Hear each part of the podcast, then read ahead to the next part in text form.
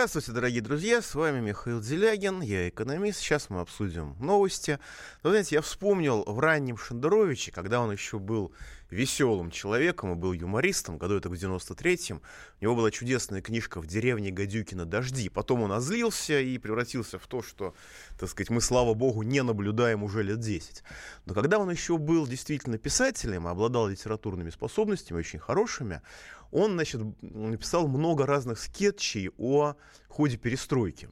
И вот я чувствую сейчас героем себя одного из этих скетчей, который читает новости, ну там, значит, диктор новостей, читает новости и прямо в телевизоре говорит, ой, нет, нет, этого им не надо знать. Этого им знать тоже не надо. А это вообще ужас! И стреляется прямо в прямом эфире. Ну, стреляться, естественно, не буду, но новости у нас э, довольно грустные, и смеяться над ними уже просто начинаешь уставать, потому что такое чувство, что смеешься над своей жизнью. Значит, пожалуйста, звоните. Наш студийный номер телефона 8 800 297 02. А, пожалуйста, пишите нам WhatsApp и Viber. Плюс 7 967 297 02. У нас есть замечательный канал в YouTube, где идет прямой эфир с задержкой ну, на несколько секунд. Там есть а, крышесносящий а, чат. Пишите туда, мне тоже придется все это читать. У меня все это будет выпадать на экран, хотя надеюсь, что он сломается. Ну и, безусловно, можно обсуждать все это, все происходящее в о социальных сетях, только, пожалуйста, помните, что в Фейсбуке у нас действует русофобская цензура. Если вы, не дай бог, скажете что-нибудь хорошее про нас или плохое про Запад, вас там могут забанить. Ну, а ВКонтакт, э, ВКонтакте имеется большая, значит, большой опыт, что если вы что-нибудь не так скажете, то даже за картинку, даже за анекдот, даже за репост вы можете отправиться под суд и лишиться свободы. Ну, правда, если вы нацисты, создаете нацистскую, а, а, русофобскую антироссийскую структуру, как делают, так сказать, украинские нацисты, то у вас ВКонтакте все будет хорошо, практика это а, подтверждает. Итак, к новостям, дорогие друзья. Государственная Дума ратифицировала то, что нельзя называть. И на самом деле я полностью согласен с тем, с теми людьми, которые категорически настаивают на том, что повышение пенсионного возраста, кража у нас 5 лет 864 тысяч рублей в среднем пенсии, действительно нельзя называть пенсионной реформой. Это на самом деле проявление очень хорошего понимания русского языка. Ведь в современном русском языке, вот чувство русского языка, которое редко у чиновников, но иногда все-таки его прорывается. В современном русском языке, благодаря неустанным усилиям, в том числе и нашего правительства, слово «реформа» означает уничтожение. Поэтому, когда мы говорим о пенсионной реформе, то автоматически подразумевается в нашем сознании, что речь идет только об уничтожении пенсионного обеспечения. Но согласитесь, что э, социальные последствия этого акта социального геноцида значительно шире.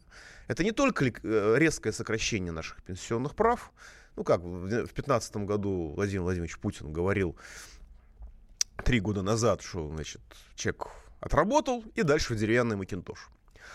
Вот. И это э, рост безработицы, это вынужденное бегство молодых из страны, которое уже пошло и по рабочим специальностям, и по инженерным специальностям, о чем говорил глава официальных, официозных профсоюзов господин Шмаков. Я его э, критически к нему отношусь, но его выступление по поводу пенсионной реформы было абсолютно справедливым. Вот. Так что последствия значительно шире, так что можно говорить о пенсионном геноциде, о социальном геноциде. Но э, есть и позитивная новость, безусловно. Дело в том, что одновременно с повышением пенсионного возраста, э, да, с президентскими поправками, у женщин украдут не 8 лет жизни, а только 5, радуйтесь, радуйтесь. Вы не 8 лет э, не, не сможете устроиться на работу, потому что вас крайне сложно будет уволить, а только 5 лет это будет длиться ваш период. Вот, э, решили ратифицировать конвенцию Международной организации труда по пенсиям, которую категорически не хотели ратифицировать, ну, по крайней мере, последние 20 лет уже осознанно. Но здесь все-таки ратифицировали, и по этой конвенции э, средняя пенсия должна быть 40% заработной платы. А, ну, у меня ощущение, что ее ратифицировали только для того, чтобы а, нарушить.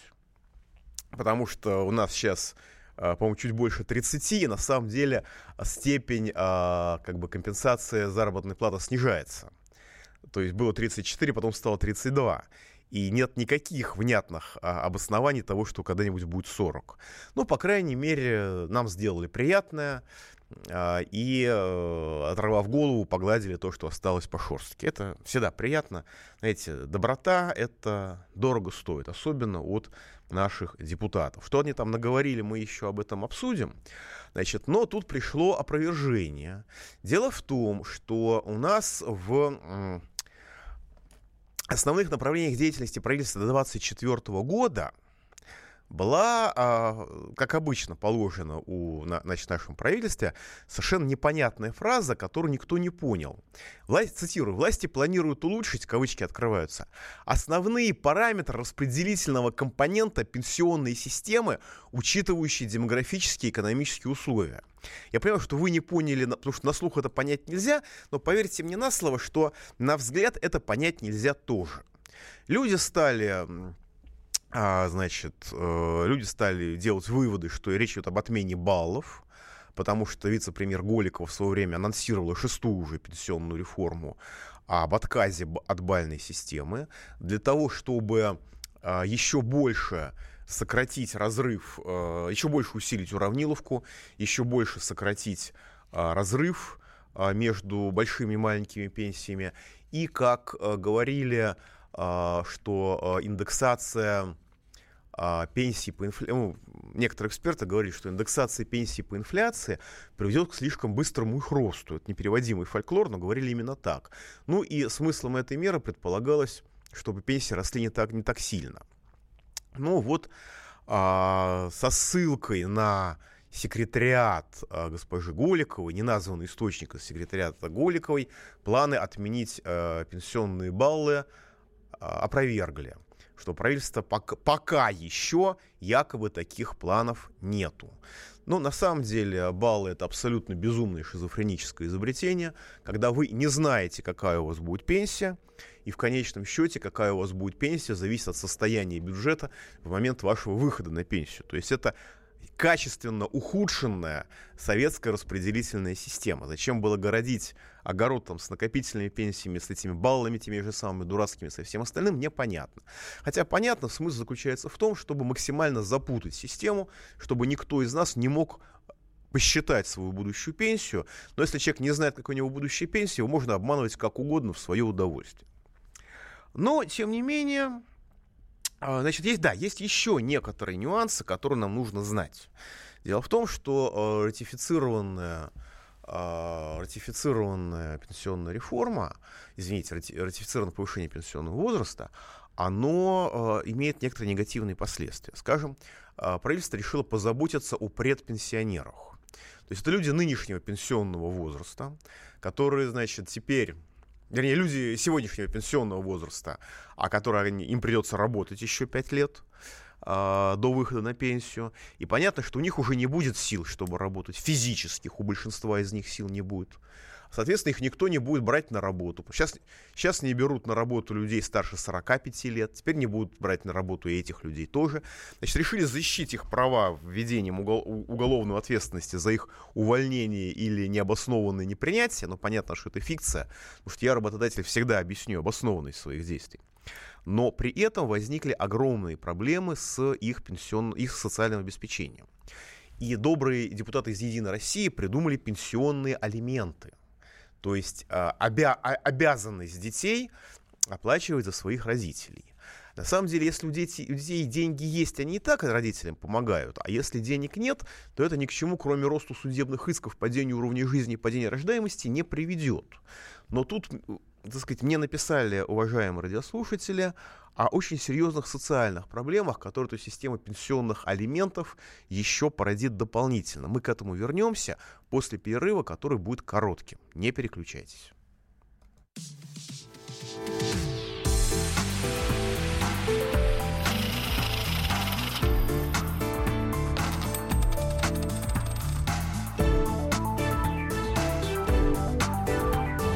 Личные деньги с Михаилом Делягиным.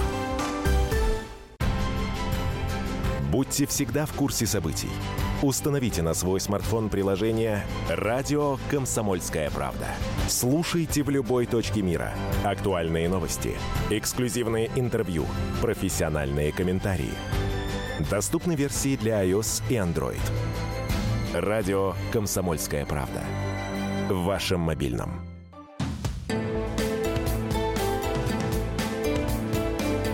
Личные деньги. Итак, дорогие друзья, итак, дорогие друзья, продолжаем. С вами Михаил Делягин. Наш студийный номер телефона 8 800 297 02. WhatsApp и Viber плюс 7 967 297 02. Давайте примем звоночек. Альберт из Владимира, вы в эфире. А, смотрите, у меня вопрос к вам, ну, два вопроса. Первый вопрос. Ну, я тоже выступал как бы против вот этой пенсионной реформы на общественных слушаниях, в том числе в законодательном собрании у нас в Владимирской области. Тоже назвал так же, как вы, это геноцидом против собственного народа. Но у меня вопрос. Вот у нас средний возраст дожития в Владимирской области у мужчин 63 года. На ваш взгляд, а вот это повышение пенсионного возраста все-таки повлечет за собой уменьшение вообще продолжительности жизни у жителей, ну, вообще у жителей нашей страны. Это первый вопрос. И второй вопрос. Вот сегодня прошла информация о том, что правительство одобрило двухэтапное повышение тарифов на ЖКХ. С 1 января 2019 года на 1,7% и в июле 2019 года на 2,4%. Вот поэтапное и более раннее повышение, на ваш взгляд, приведет к увеличению уровня инфляции в стране? Второй вопрос. Ну, Владимир, вопросы такие арифметические, уж мне, конечно, извините. Но, безусловно, если я цены буду повышать раньше, то это приведет к более существенному росту этих самых цен. Да, но это само собой, разумеется. Я думаю, что все люди, которые платят коммуналку, даже если у них нет калькулятора, они это прекрасно понимают. Повышу я цены в июле, сразу. Или я сначала на немножко пониже в июле, пониже, повышу в январе, а потом уже с 1 июля повышу на оставшуюся величину. Конечно, конечно, цены, общий совокупный рост цен будет больше. Смысл, смысл в этом двухэтапном повышении ровно такой, что побольше денег вытащить из наших карманов. Другого смысла нет. При этом нужно понимать, что а, пока государство не ограничивает произвол монополий, в частности в коммунальном хозяйстве, до тех пор тарифы будут расти, грубо говоря, неподконтрольно. Точка. Потому что без введения жестких единых федеральных стандартов, без жесткого наказания за их превышение, без расследования структуры цены, откуда какие деньги берутся, ничего нельзя понять без этого. И, соответственно, без этого нельзя противостоять алчности монополий, в том числе алчности коммунальных. Что как монополии? Что касается влияния на среднюю продолжительность жизни. Ну, вы знаете, человек с возрастом стареет. Это объективно. И я просто радуюсь, что в Государственной Думе у нас, судя по всему, а, работают скрытые атеисты. Потому что если бы они действительно верили в то, что написано в Священном Писании, по крайней мере, христианском, в Ветхом Завете, да, там описываются древние старцы. Там Мафусаил жил, я точно не помню, но, по-моему, до 900 с чем-то лет. Да? И он сохранял трудоспособность в рамках своей деятельности. Нам вполне могли ввести, э, так сказать, пенсионный возраст выхода на пенсию в 900 лет, если бы они действительно, так сказать, были искренними людьми, когда там крестятся или, все, или что-то, что-то еще делают. Вот. А у нас больше половины в регионах Российской Федерации мужчины не доживают до этого самого а, нового пенсионного возраста. Ну и, соответственно, доживать не будут, потому что когда человек а, в возрасте а, свыше 60 лет, это же 55 для женщин, 60 для мужчин, это же было взято не с потолка. Это было взято из медицинских исследований. Я вот сейчас был на а, слушаниях в общественной палате по этому поводу, и там очень профессиональный медик показывал, как резко подскакивает смертность мужчин именно после 60 лет. Это объективный физиологический процесс. Человеческий организм изнашивается. Даже если он работает не в литейном цехе, а занимается чем-нибудь интеллигентным. Скажу, у меня много знакомых преподавателей. И они реально до этих мужики, до этих 60 лет дотягивают на бреющем полете. Потому что сегодня, когда, как и врачи, преподаватели превращены в писарей, которые должны дикое количество безумной отчетности сдавать этим безумцам, из, и, которые уничтожают российскую науку под видом ее реформирования. Вот. Но даже если вы просто читаете лекции студентам, если вы делаете это с отдачей, если вы делаете это полноценно, а не в рамках цифровизации экономики, тогда вы выкладываетесь. И вы к 60 годам уже очень сильно устаете. Если вы после этого начинаете отдыхать на пенсии, или там работать какой-нибудь такая работа типа вахтера, не пыльная, не, не, не, не связанная с большим напряжением, то вы можете прожить еще довольно долго. Но если вам нужно продолжать интенсивно работать еще лишние 5 лет, то вероятность ваша до пенсии не дожить кардинально возрастает. Так что я думаю, что пенсионная реформа просто объективно, в силу увеличения нагрузки на организм человека, приведет к сокращению продолжительности жизни, по крайней мере, относительно.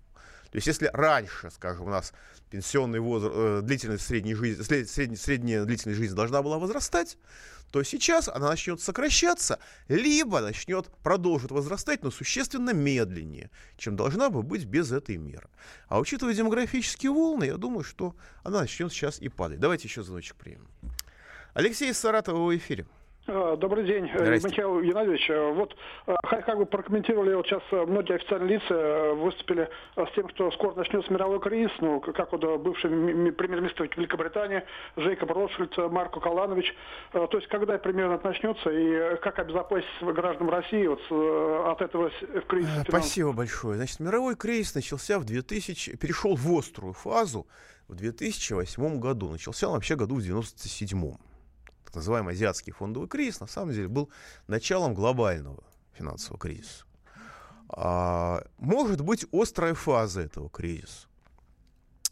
На самом деле, а, если вы живете в обществе, вы не свободны от общества.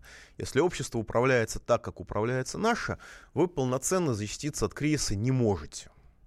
Потому что если вы сидите в машине, который управляет не вполне адекватный водитель, я имею в виду правительство Российской Федерации и Банк России, которые занимаются российской экономикой, и не можете из этой машины убежать никуда, у вас ден- денег нету, чтобы эмигрировать, или вы не хотите эмигрировать, то вы являетесь заложником этого неадекватного водителя. И он вас разобьет о ту или иную стенку. Вы можете там с подушечкой сидеть, вы можете ножки поджать, поджать но это вам поможет слабо.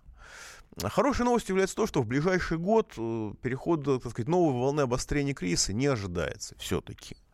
Но э, если у вас есть сбережения, лучше хранить в золотых монетах инвестиционных. Да, золото сейчас не дорожает, но, знаете, когда рванет кризис, то ситуация резко изменится к худшему.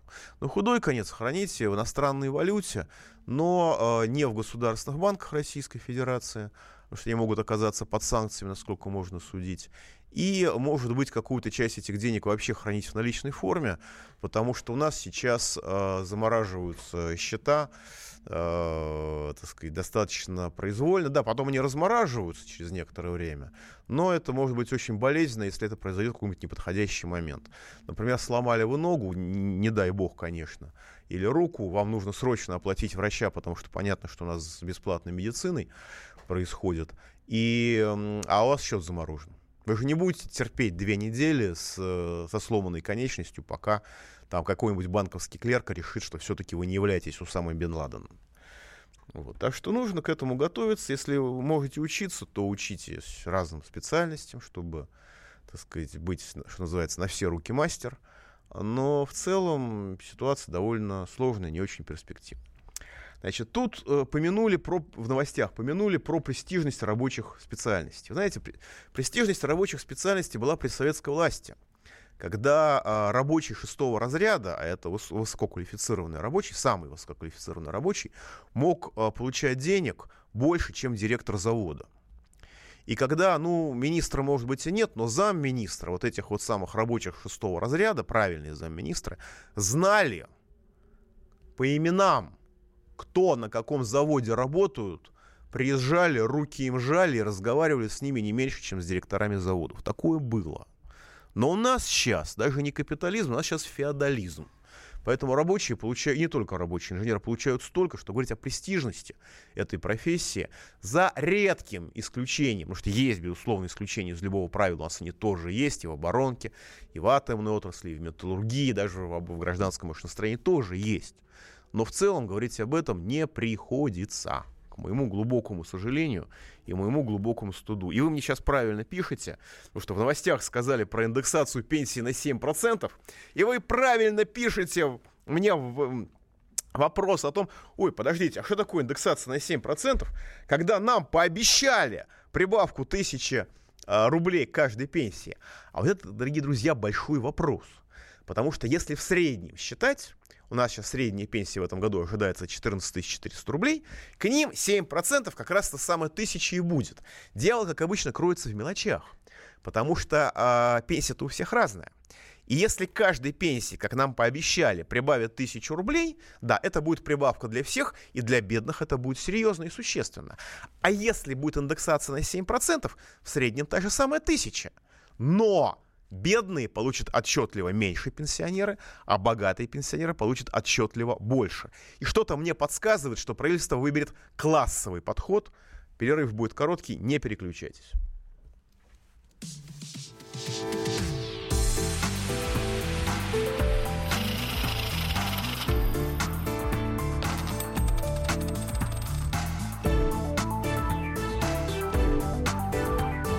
Личные деньги с Михаилом Делягиным. Товарищ адвокат! Адвокат! Спокойно, спокойно. Народного адвоката Леонида Альшанского хватит на всех. Юридические консультации в прямом эфире. Слушайте и звоните по субботам с 16 часов по московскому времени.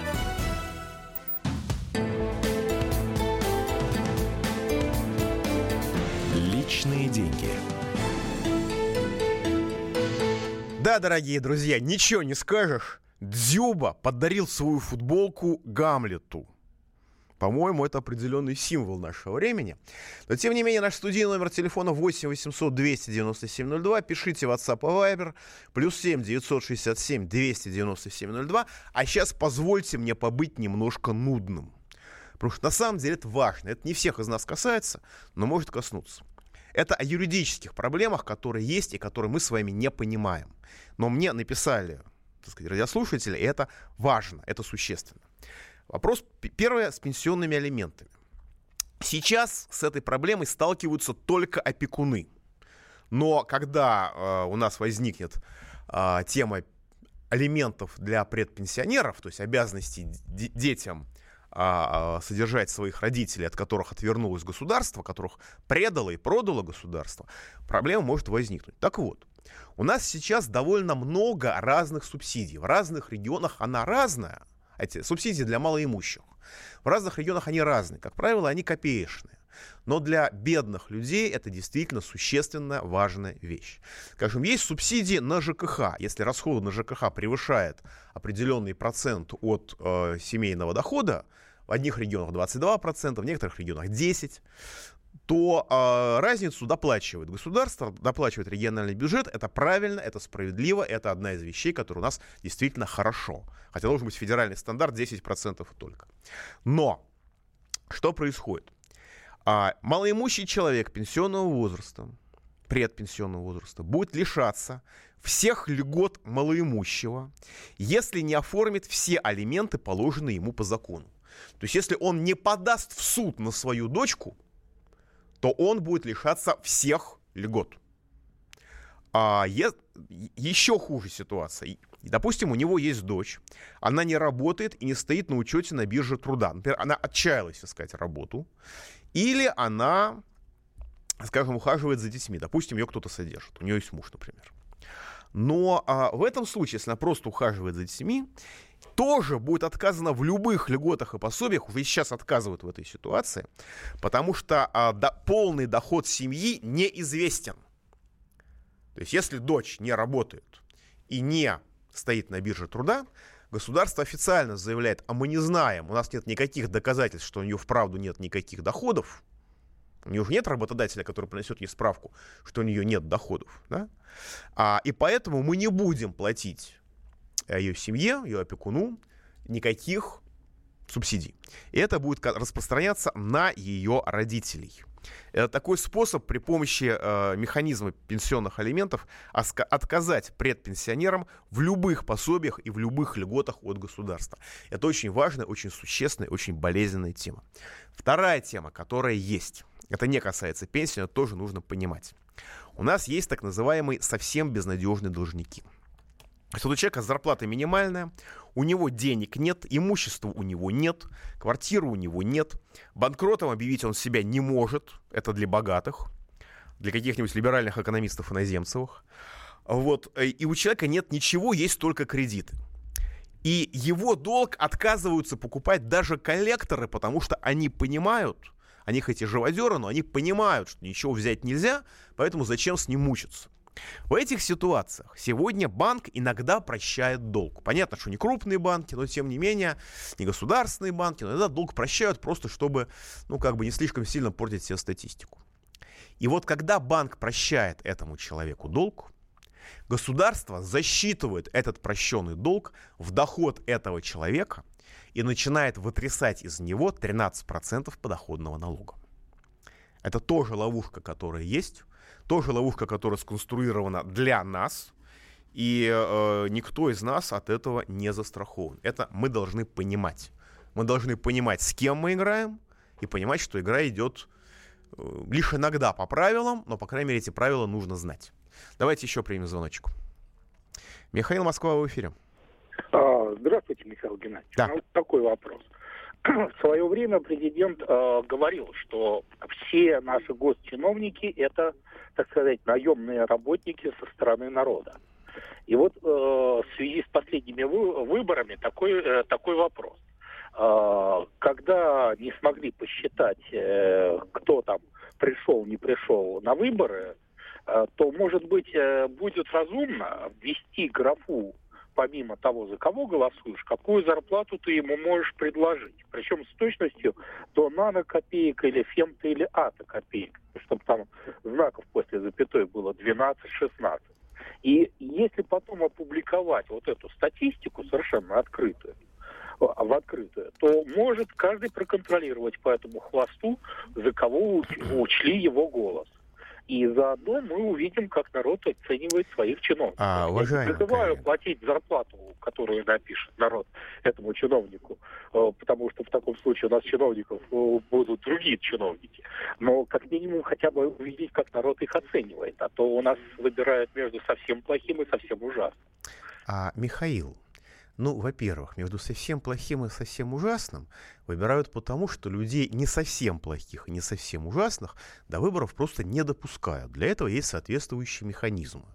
Классический пример Максим Леонардович Шевченко, а, которого не пустили на выборы во Владимире. А очень многие люди просто не, даже не пытаются, потому что прекрасно понимают, что их снимут.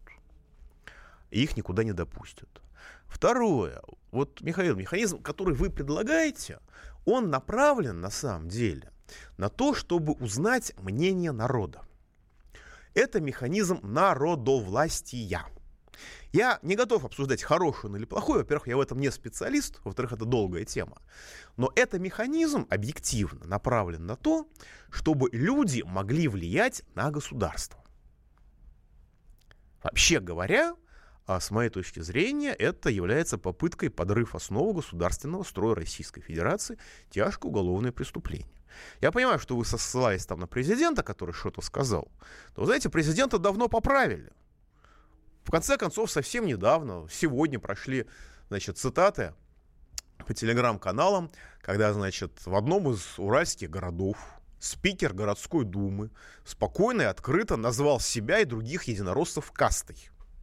Знаете, в кастовом обществе, это даже не сословность общества, это кастовое общество. И мы видим, как эти касты складываются, формируются уже по наследственному принципу. В кастовом обществе никого не волнует мнение народа. И более того, любой учет мнения народа, любая попытка демократии является разрушением кастового общества. Ситуация, когда строится феодализм, а в некоторых элементах рабовладельческого общества, ну, простите, пожалуйста, какой демократии вообще говорите? Ну, посмотрите, как прошли эти выборы. Посмотрите на это четыре региона – Посмотрите, как выборы в Москве прошли, кто на них был допущен на эти выборы. Тоже очень характерно и очень понятно. Давайте еще звоночек примем. Владислав из Перми, пожалуйста, в эфире. Здравствуйте. Здравствуйте, Владислав. Причиной, причиной вот этой вот самой пенсионной реформы была вот эта вот демографическая яма. Чего? такой, может быть, демографическая яма. Это кто вам такое сказал, такую глупость? Нет, секундочку. Вообще-то именно об этом говорилось официально. И вот в этом связи вопрос, может быть, немножко риторический. А что было сделано за последние 20 лет э, для поднятия производительности труда? И второй вопрос, тоже риторический вообще-то. Э, кто-то оценивает степень прочности нашей промышленности. Я имею в виду износ. А, пардон, а зачем?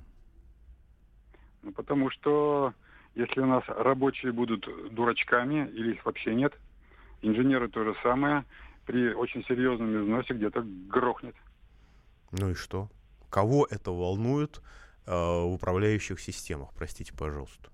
У нас были чудовищные аварии, э, включая стоянно Шушинскую ГЭС, когда реальные инженеры молились, потому что могло пронести, могло не пронести. Понимаете, у нас есть э, грамотные специалисты в атомной промышленности. У нас есть грамотные специалисты на железных дорогах, магистральных трубопроводах.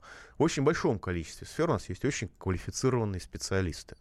Но, э, во-первых, дебилизация молодежи в ходе целенаправленно проводимая в ходе либеральной реформы образования, она э, вымывает этих специалистов.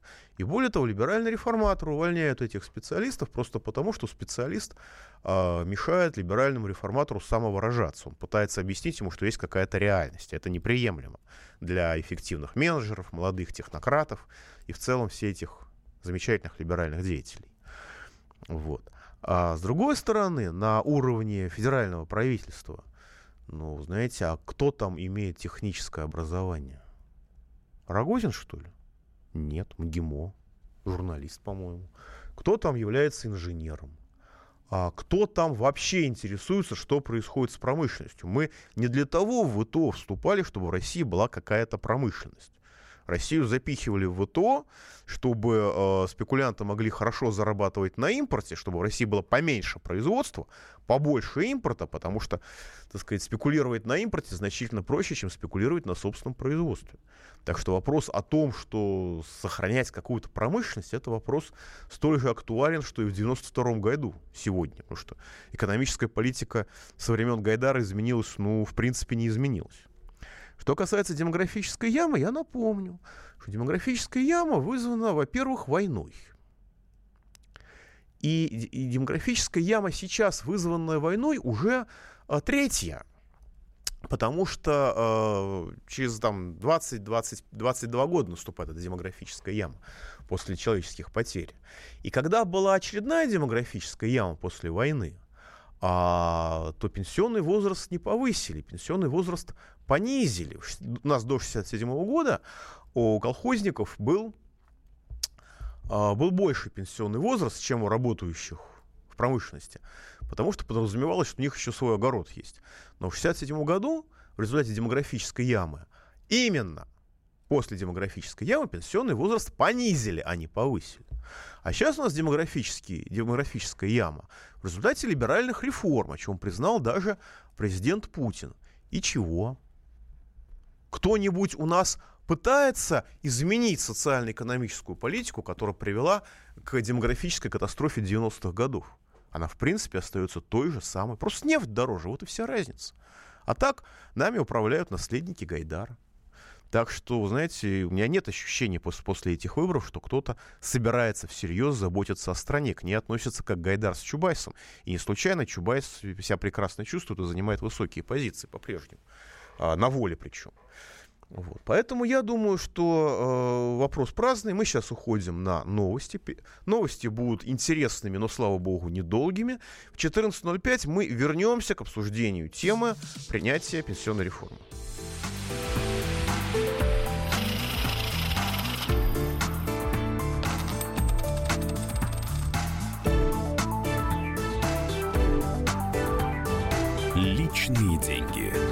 Михаилом Делягиным.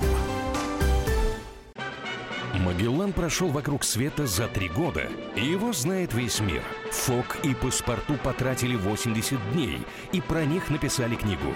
А с нами это можно сделать всего за полчаса.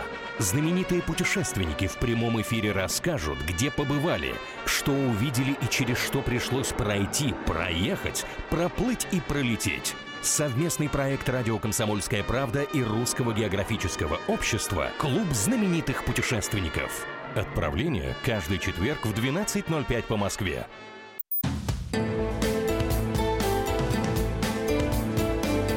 Личные деньги. Итак, дорогие друзья, снова с вами Михаил Делягин. Значит, мы продолжаем. Вы очень интересные вещи пишете. Представляете, замечательный ролик а, про казаков, которые высказывают свое отношение к жизни и государственной политике. Но, вы знаете, я приношу извинения, в следующий раз, наверное, мы его покрутим, потому что я не смог его перегрузить. Я обладаю выдающимися способностями в области компьютерной техники. Я один раз даже сжег э, компьютер, пользуясь только клавиатурой, а причем в школьном возрасте. И, в общем, с того времени ничего не изменилось. Но я это сделаю в следующей, наверное, передаче.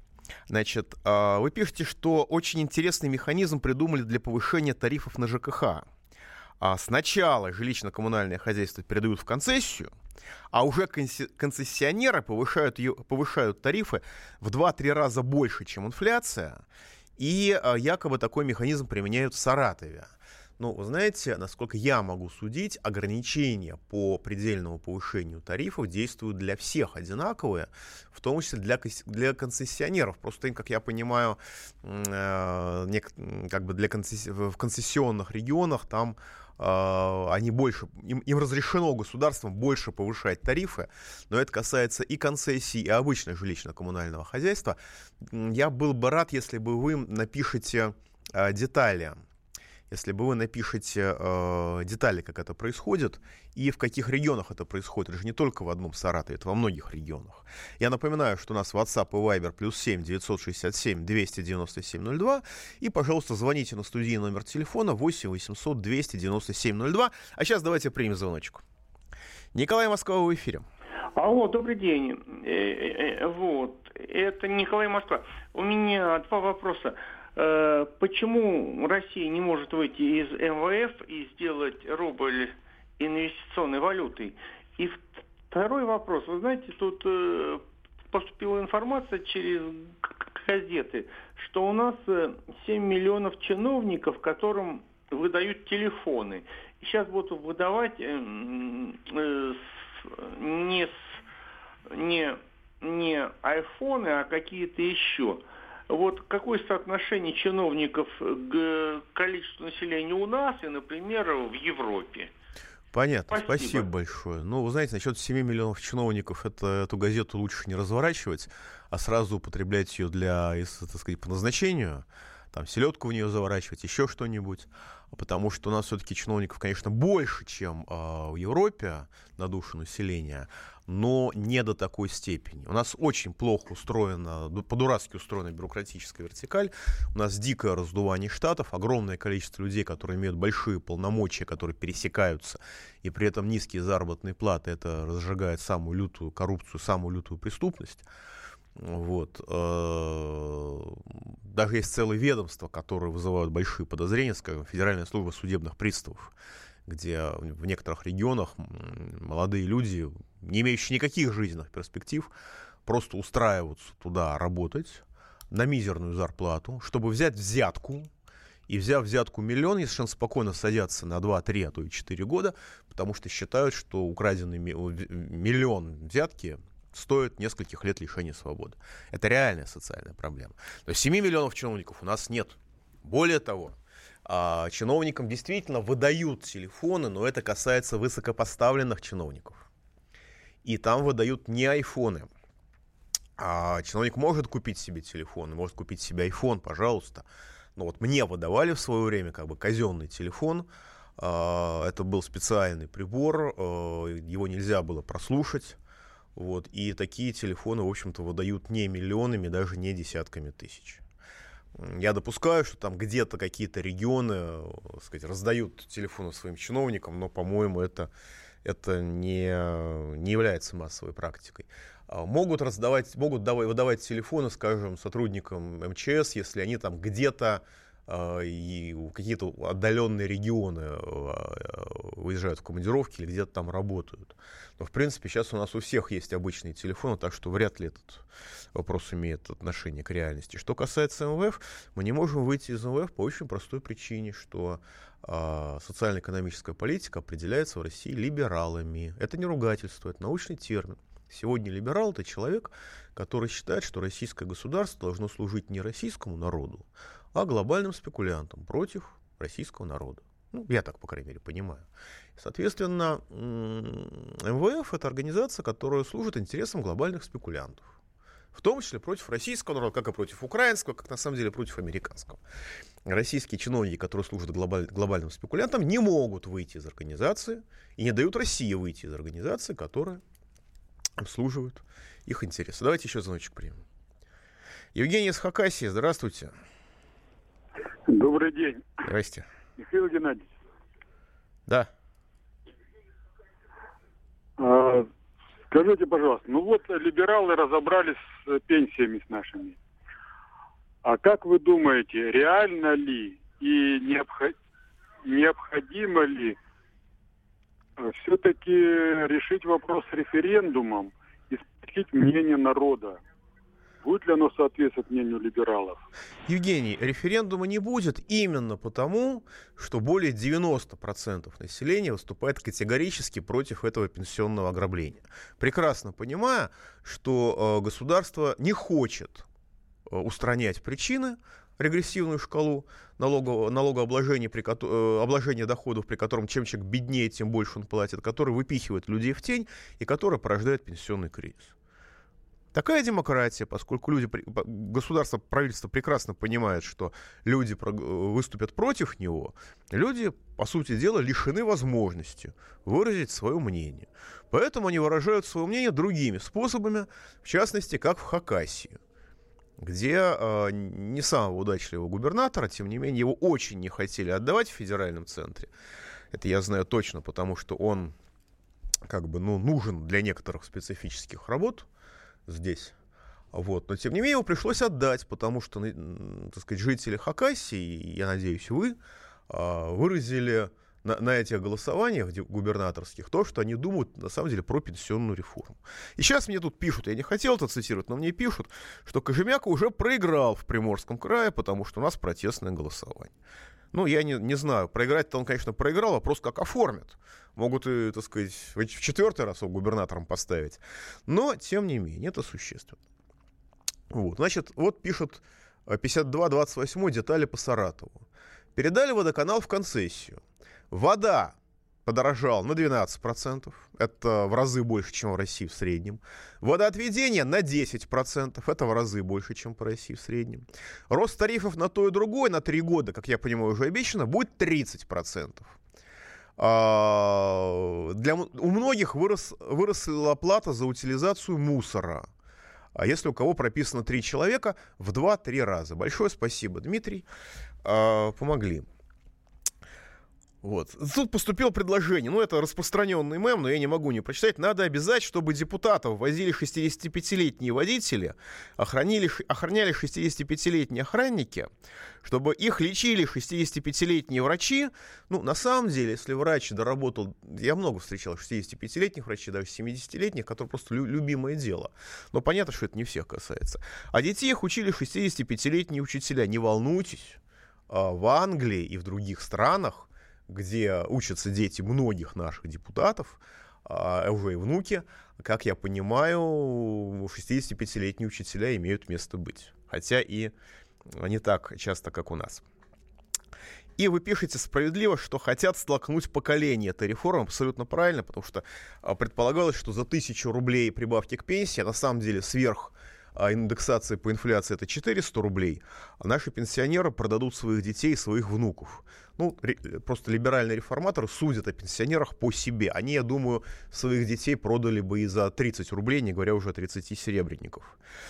Вот. Ну и описывают, как в умирающих деревнях э, люди живут за счет пенсии, а теперь эти деревни умрут окончательно. Но я думаю, что российские реформаторы будут этому только рады, учитывая планы загнать всю страну в 27 мегаполисов. Сейчас мы уходим на перерыв.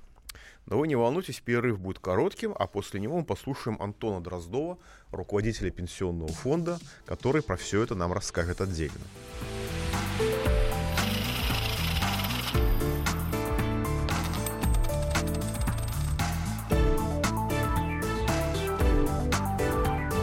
Личные деньги с Михаилом Делягиным.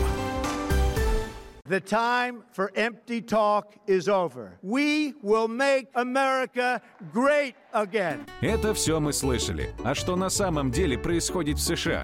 Реальные новости, курьезы и события, которые нигде, кроме Штатов, случиться не могут.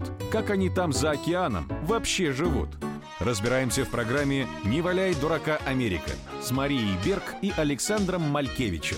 Слушайте и звоните по понедельникам с 12 часов по московскому времени.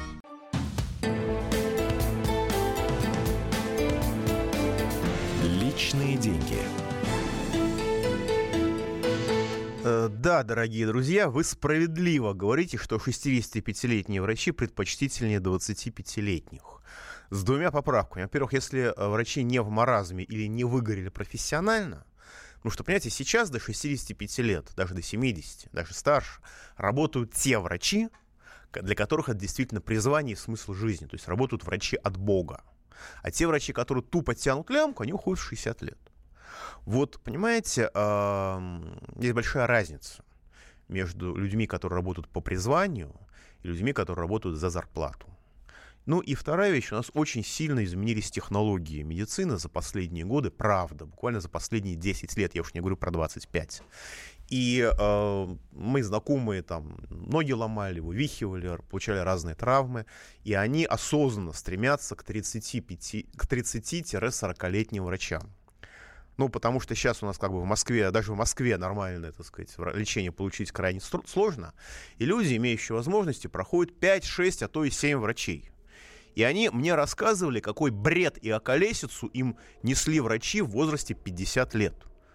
Казалось бы, люди имеют опыт, но им вообще было плевать на то, на человека, с которым они разговаривают. Причем травматологи с опытом, со всем, они давали рекомендации убийственные, после которых лю- люди оставались бы калеками. А врачи 30-40 лет, они, э, так сказать, действительно работают, они учатся постоянно. Я не говорю, что есть какие-то жесткие ограничения. Ну вот не могу не, при, не, не могу не привести еще одну цитату. А с вашего позволения, я не буду ее комментировать, но это пожелание депутатам Государственной Думы, чтобы их обслуживали, цитирую, 65-летние жрицы любви. Кавычки закрываются. No comment. Вот, я просто себе это представил. Ну, хорошо, теперь мы переходим к лицам, к другим лицам соответствующей социальной ответственности, на мой взгляд. А пенсионную реформу все-таки приняли, вот. И, соответственно, э, есть высказывание на эту тему председателя правления Пенсионного фонда России Антона Дроздова. Единственное, я хочу зафиксировать да, несколько, несколько вещей. Первое. Этот человек, его можно любить и не любить. Я его не люблю. Я его давно знаю, я его не люблю. Но он не является инициатором пенсионной реформы. Он исполнитель к инициативе пенсионной реформы он отношения не имеет. Я думаю, что если его по душам спросить, то он сказал бы, высказался бы значительно более жестко, резко, чем я высказываюсь сейчас. Второе. А я должен извиниться перед пенсионным фондом, потому что я называл в разных своих публикациях, может даже и на «Комсомольской правде», завышенный размер административных расходов пенсионного фонда. Я проверил по его бюджету, административные расходы Пенсионного фонда Российской Федерации на этот год, включая науку, включая строительство, включая все, что можно туда внести, составляют 1,4%. Это нормально. А, ну, вообще там 5% нормально, учитывая грандиозные масштабы операции пенсионного фонда, да, 1,4% это нормально. Безусловно, если верить бюджету, если верить, что административные расходы не спрятаны в какие-то статьи по выплате пенсий, теоретически это можно себе представить, но все равно, даже с учетом этого, это нормально. Я должен сказать, что у Пенсионного фонда России нет пиар-службы, а нет пресс-секретаря от слова совсем. Потому что я достаточно... Я, я ну, по крайней мере, раза три ну, два-то уж точно, два раза я помню, я называл неправильную, завышенную сумму административных расходов. Если бы я такое сказал в части Сбербанка, в части Аэрофлота, я уж не говорю про Роснано или какой-нибудь там, не знаю, ВТБ, а, меня бы, мягко говоря, поправили бы. Очень вежливо, очень корректно. А пенсионный фонд на это внимание не обращает в принципе, то есть у них нет пиар-службы, они не следят за тем, что про них люди говорят. Вот. Ну и, естественно, это не снижает вопрос о том, что люди, которые всю Россию застроили дворцами, вообще-то говоря, могли бы эти деньги направить на что-нибудь, на, на, на что-нибудь более полезное. А теперь господин Дроздов, председатель Пенсионного фонда России, его версия о том, зачем повышать пенсионный возраст. Бинго! Мы можем, конечно, еще лет пять подождать, ничего не делать, потому что, в принципе, финансово мы пока обеспечены, но поскольку пенсионная система имеет долгосрочные тренды, человек работает 30 лет и получает пенсию потом, то необходимо уже сейчас заложить фундамент будущей стабильности пенсионной системы, это во-первых, и во-вторых, без принятия этого вопроса невозможно увеличивать пенсию более высокими темпами, чем инфляция. Слушайте, вы понимаете, честный человек – он прямо и открыто говорит, что, ребят, мы можем еще пять лет подождать, но мы хотим сделать это с вами сейчас. Нам хочется. Ну, не, не ему лично хочется, а бюрократическая система. У них руки чешутся. Понимаете, вот честно, если бы господин Дроздов сказал, что в федеральном бюджете валяется без движения 9,4 триллиона рублей, если он бы сказал, что в Фонде национального благосостояния лежит 5,2 триллиона рублей, и эти деньги предназначены 10 лет назад на решение, на, на покрытие дефицита пенсионного фонда, знаете, это было бы последнее, что он сказал в своей жизни э, в должности председателя правления Пенсионного фонда России. Может быть, его бы еще и под суд нашли способ поддать. Поэтому вот э, чиновники, не являющиеся инициатором людоедских мероприятий, они не виновны в инициативе, они виновны в исполнении. Это качественно разная вина. И относиться к ним нужно по-разному. Есть Кудрин, который, как я понимаю, все это инициировал. Есть Медведев, который, как я понимаю, будучи против этого, тем не менее эту инициативу выдвинул и продавил. Есть депутаты, которые поднимали лапки, и господин Дроздов, который все это будет исполнять. Это разная степень вины. И там, и там, на мой взгляд, это преступление против людей. Но преступление разной тяжести. Ну и давайте еще товарищ Дроздов нам сейчас расскажет, что изменится после повышения пенсионного возраста по его квалифицированному мнению. Пожалуйста, господин Дроздов, мы вас слушаем.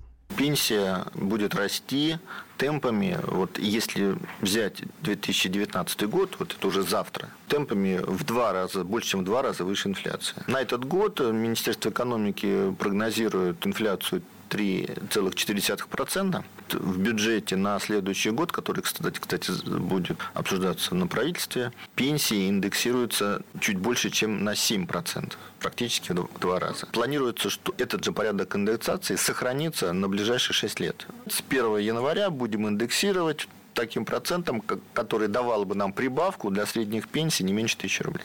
То есть, понимаете, в чем дело? Тысяча рублей будут прибавлять не каждой пенсии а только в среднем. Если у вас пенсия высокая, вам прибавят больше, чем тысячу. А если вы человек бедный, пенсия маленькая, то вам прибавят меньше, чем тысячу. Не тысяча рублей каждому, как нам говорили представители правительства. А вот товарищ Дроздов кор- уточняет, корректирует. 7%. А 7% там условно от 11 тысяч, 7% от 16 тысяч. Это для богатых людей разницы нету. А для людей, которые на эту пенсию живут, это очень существенно. И еще одна деталь.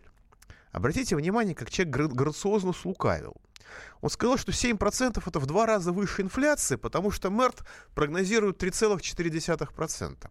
Все очень мило и очень трогательно.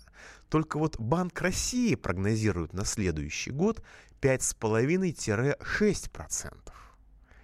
И таким образом все это повышение, превышение пенсии над инфляцией – это одноразовое мероприятие. А дальше это будет инфляция, это будет индексация, но чуть-чуть выше инфляции.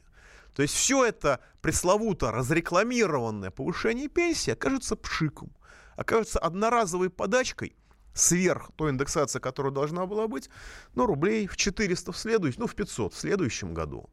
а в после следующем уже рублей 100, а то и меньше. Ну и на самом деле есть еще, одна, еще один замечательный нюанс. Дело в том, что а, придумали гениальный способ единороссы пополнять, а, феди, пополнять пенсионный бюджет. А, они решили, что все деньги, конфискованные у коррупционеров, пойдут в Пенсионный фонд России. Вот так, по-хорошему, вот сейчас господин Дроздов должен, был, должен быть озабочен не какой-нибудь там всей этой дурацкой пенсионной реформой.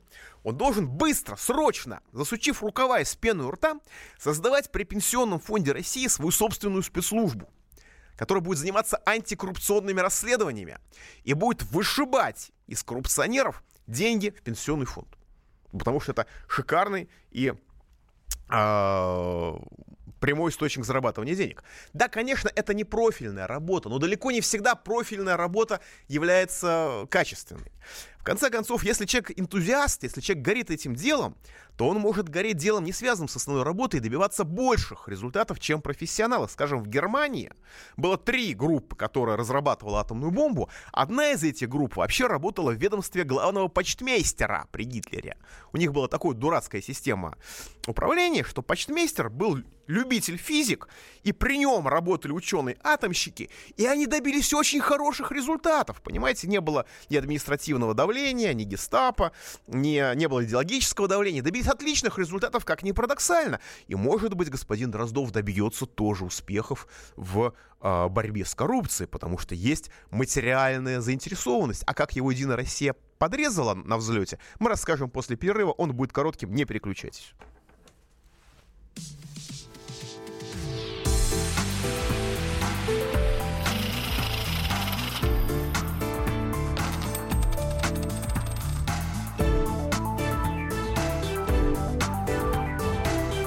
Личные деньги с Михаилом Делягиным.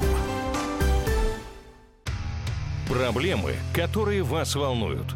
Авторы, которым вы доверяете. По сути дела, на радио «Комсомольская правда». Дмитрий Потапенко. По пятницам с 7 вечера по московскому времени.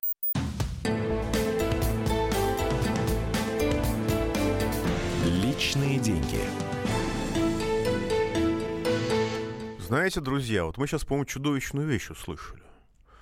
Знаете, я очень плохо отношусь к наркотикам. Я не просто противник легализации легких наркотиков, потому что они отупляют людей. И люди реально становятся тупыми. Я по некоторым своим знакомым могу судить. Но, э, знаете, я, я считаю, что э, за продажу тяжелых наркотиков не в розницу не разовыми дозами, а за организацию торговли, да, должна быть смертная казнь, как за сознательное массовое убийство людей.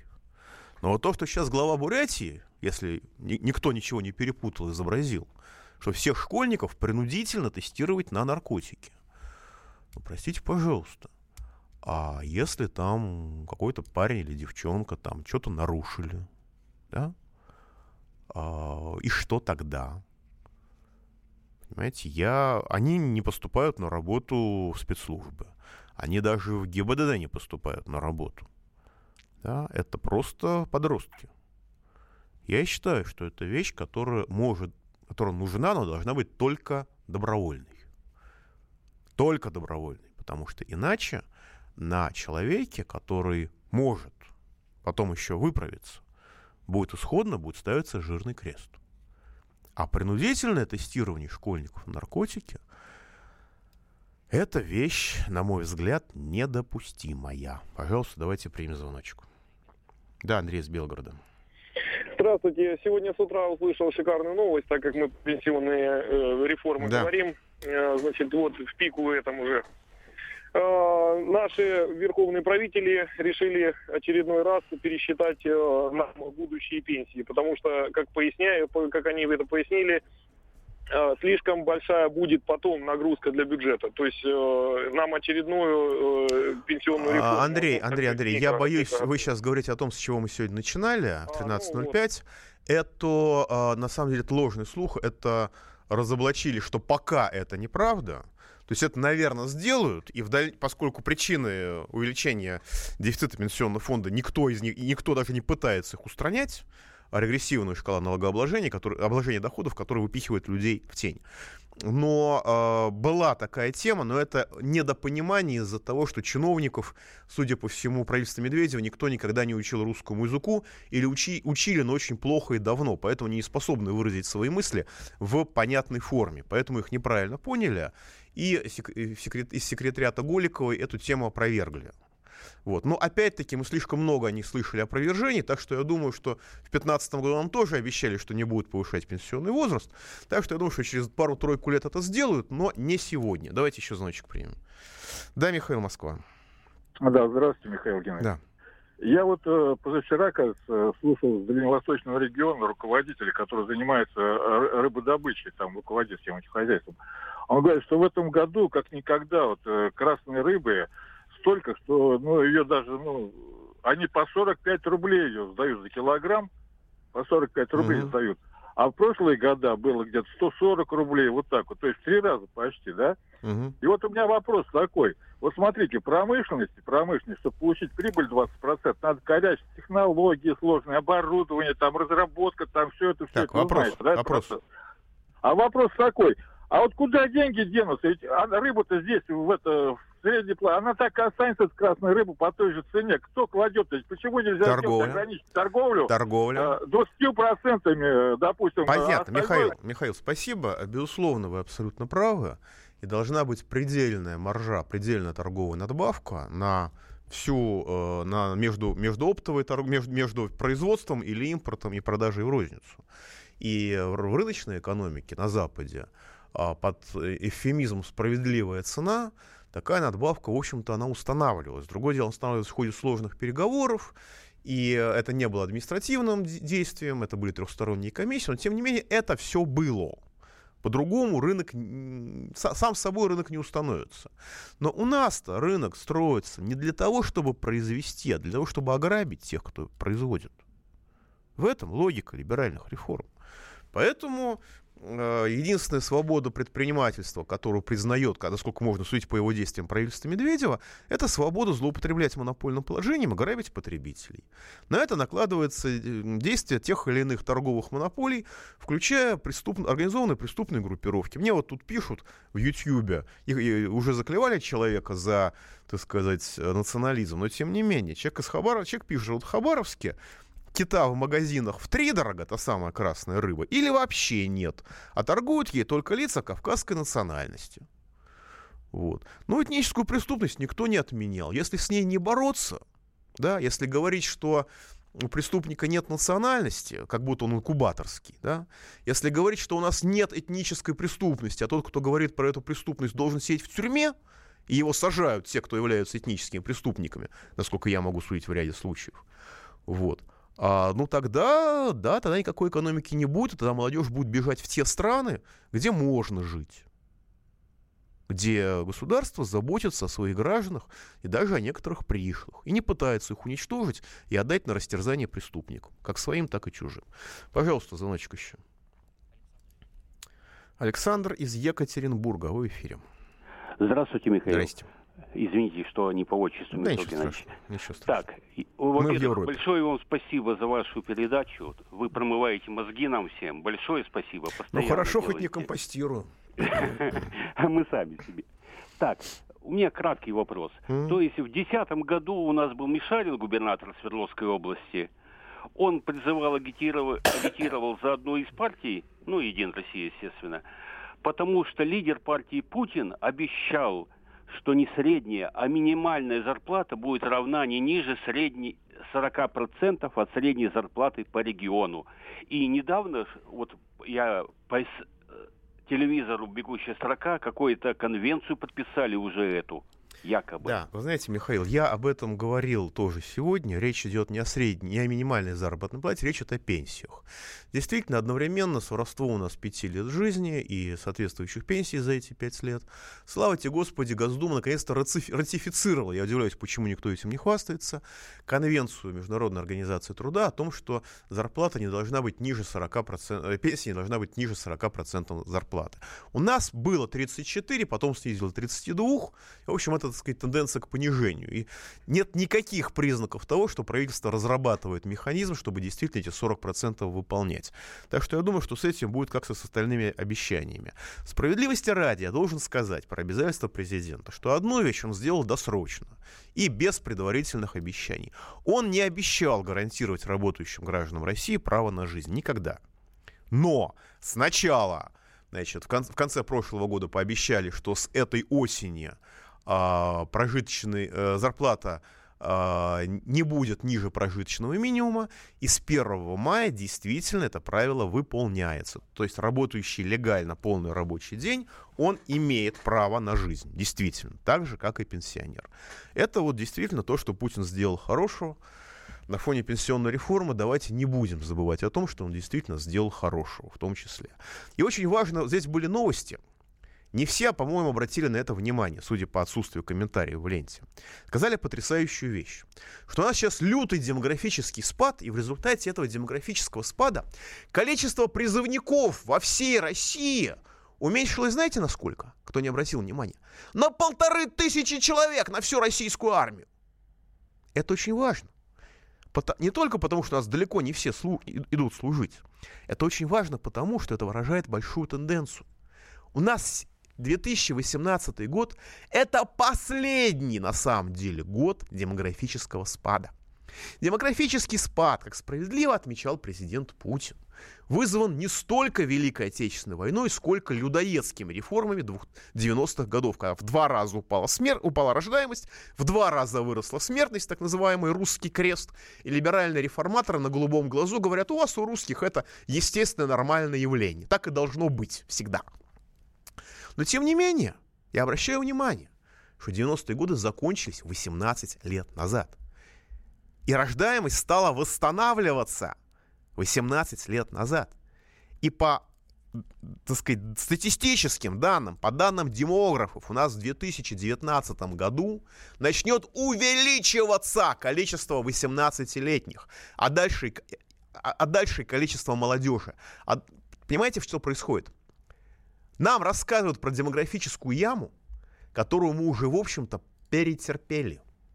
В 2018 году это год дна по демографической яме. Минимальное количество 18-летних. Дальше количество 18-летних будет увеличиваться с каждым годом, и молодежи будет становиться больше, больше и больше. Да, меньше, чем хочется, но ее все равно будет становиться больше. И вот для того, чтобы... Вот, понимаете, Дроздов сказал все правильно. Мы могли бы потерпеть 5 лет, но мы это терпеть не будем, будем делать сейчас. А почему? А потому что через 5 лет демографическая ситуация будет другой. Мы уже будем выходить из демографической ямы. Демографическая яма закончится, исчезнет обоснование для этого людоедства. Поэтому они, насколько я могу судить, так торопятся. Давайте примем еще звоночек. Виталий Саратов, вы в эфире, ваш звонок последний сегодня, говорите. Алло, здравствуйте. Здрасте. А, Михаил, а вот при всем при том, что Россия закупает в огромных количествах пальмовое масло, и одновременно с этим у нас очень низкого качества вот хлеб, хлебопродукты. Угу. Короче, мы закупаем пальмовое масло, получается, и, и продаем э, хорошего качества, то есть высокого качества зерно. А для нас что же остается? Получается, мы э, это самое... Понятно, как спасибо большое. Спасибо большое. У нас отсутствует контроль, это правда за качеством еды. Любой человек, который бывал в Беларуси, видел разницу, потому что в Беларуси работает не просто советская система контроля качества продовольствия, а сильно улучшенная после Чернобыля.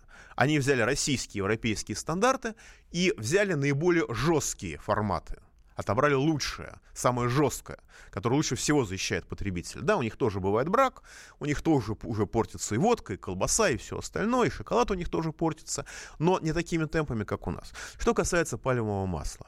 Знаете, пальмовое масло бывает разное. Есть техническое пальмовое масло, это есть нельзя, и все эти страшилки правильные. А есть очищенное пальмовое масло, которое является очень ценным продуктом. Да, оно дорогое. Поэтому его невыгодно использовать в отсутствии контроля. Но финны снизили смертность от сердечно-сосудистых заболеваний на 30% за, по-моему, 20 лет тем, что они со своего сливочного молока перешли на импортное, то сам сливочного масла, перешли на то самое импортное пальмовое масло, просто хорошо очищенное. А свое сливочное молоко стали продают, продавать нам. До следующей пятницы. Мы закончим эту тему в следующую пятницу. Счастливо!